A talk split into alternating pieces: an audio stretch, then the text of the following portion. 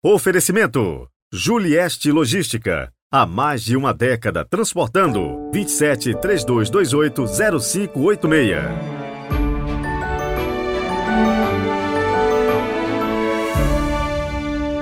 Olá, bom dia! E chegamos ao primeiro domingo da quaresma, 26 de fevereiro de 2023.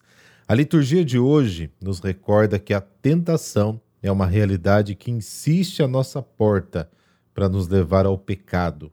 Jesus também foi tentado e hoje nos ensina como vencer as tentações. E a nossa live de aniversário do podcast já tem data e horário marcados. Vai ser no dia 15 de março, às 8 da noite. Então, já coloca na sua agenda ou programe o alarme do seu celular para você não esquecer. Então, vamos comemorar juntos três anos de podcast. Rezemos.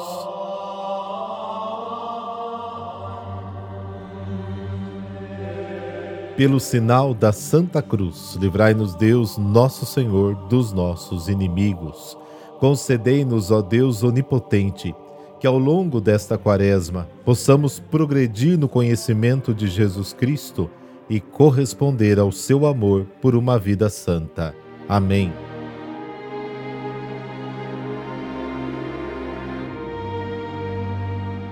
Mateus capítulo 4, versículos de 1 a 11. O Senhor esteja convosco, Ele está no meio de nós. Proclamação do Evangelho de Jesus Cristo segundo Mateus. Glória a vós, Senhor. Naquele tempo, o Espírito conduziu Jesus ao deserto para ser tentado pelo diabo. Jesus jejuou durante quarenta dias e quarenta noites, e depois disso teve fome. Então o tentador aproximou-se e disse a Jesus: Se és o filho de Deus, manda que essas pedras se transformem em pães. Mas Jesus respondeu: Está escrito: Não só de pão vive o homem, mas de toda a palavra que sai da boca de Deus.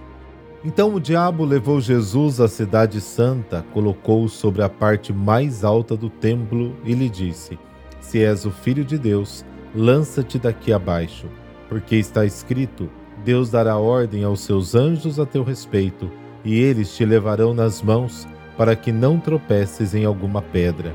Jesus lhe respondeu: Também está escrito: Não tentarás o Senhor teu Deus.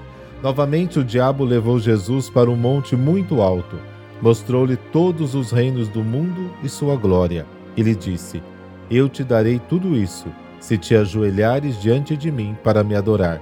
Jesus lhe disse: Vai-te embora, Satanás, porque está escrito: Adorarás ao Senhor teu Deus, e somente a ele prestarás culto. Então o diabo o deixou, e os anjos se aproximaram e serviram a Jesus. Palavra da salvação, glória a vós, Senhor.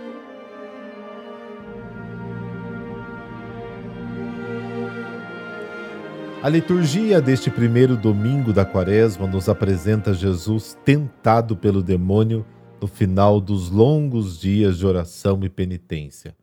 Oração e penitência que fortalecem e não enfraquecem a luta contra as forças do mal. Daí a importância da sua prática na vida do cristão. São três tentações terríveis, um resumo de todas as tentações que o diabo pode desencadear no coração do homem e muitas vezes dominá-lo, como acontece na vida de tantas pessoas que são tomadas pela ganância material, pelo poder, pelo sucesso, pelo orgulho, pela arrogância humana, pela corrupção que gera submissão do homem às forças do mal que agem no mundo. Sabemos muito bem como Satanás tenta e como é capaz de fazer acontecer o mal e até transformar o bem em um mal. Quem se deixa fascinar por este anjo enganador e por promessas de felicidade sem substância, se perde nesta vida e na eternidade também. Jesus, hoje, com a sua atitude espiritual e humana, nos ensina a combater tudo isso. Só o poder da graça de Deus, só uma contínua conversão e purificação nos colocam nas melhores condições para nos defendermos dos ataques do demônio, sobretudo nos momentos de fragilidades espirituais e situações de sofrimento, de solidão, privação. Tudo isso pode nos prostrar a tal ponto que não confiamos mais no Senhor e na graça regeneradora da esperança e do amor dentro de nós. Superando as paixões obscuras da nossa vida, vencer a tentação é uma jornada espiritual que dura a vida toda. Nenhum de nós, queridos ouvintes, pode dizer que está imune, mesmo na maturidade espiritual, de não ser tentado. De fato, quanto mais caminhamos nas estradas da santidade, mais as tentações de todo tipo aumentam e às vezes nos fazem saborear as noites escuras da aridez espiritual e da estagnação interior. Precisamos de oração constante e penitência para caminhar na vida de santidade. Uma oração que na quaresma se torna silêncio, mas também serviço à caridade, à palavra de Deus, à generosidade, à sensibilidade humana.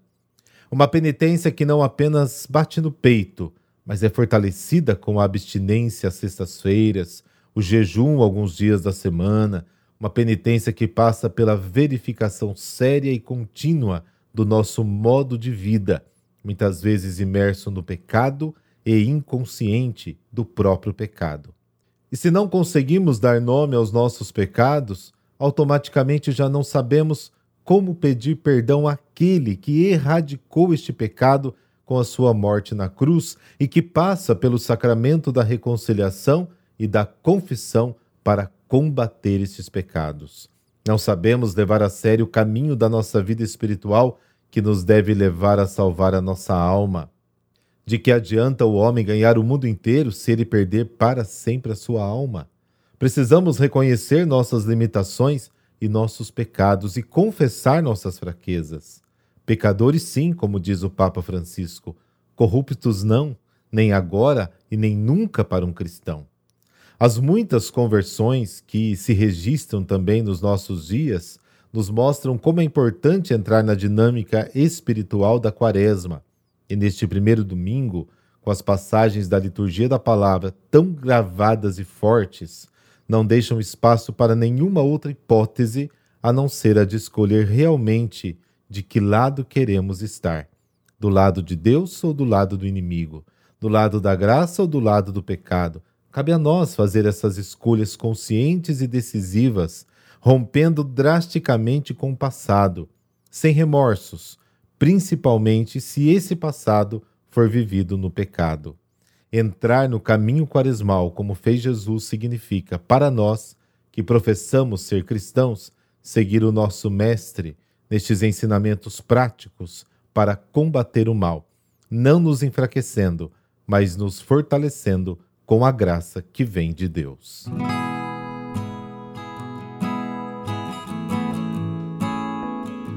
São Porfírio de Gaza. Ele nasceu na Tessalônica em 353 e morreu em Gaza em 420.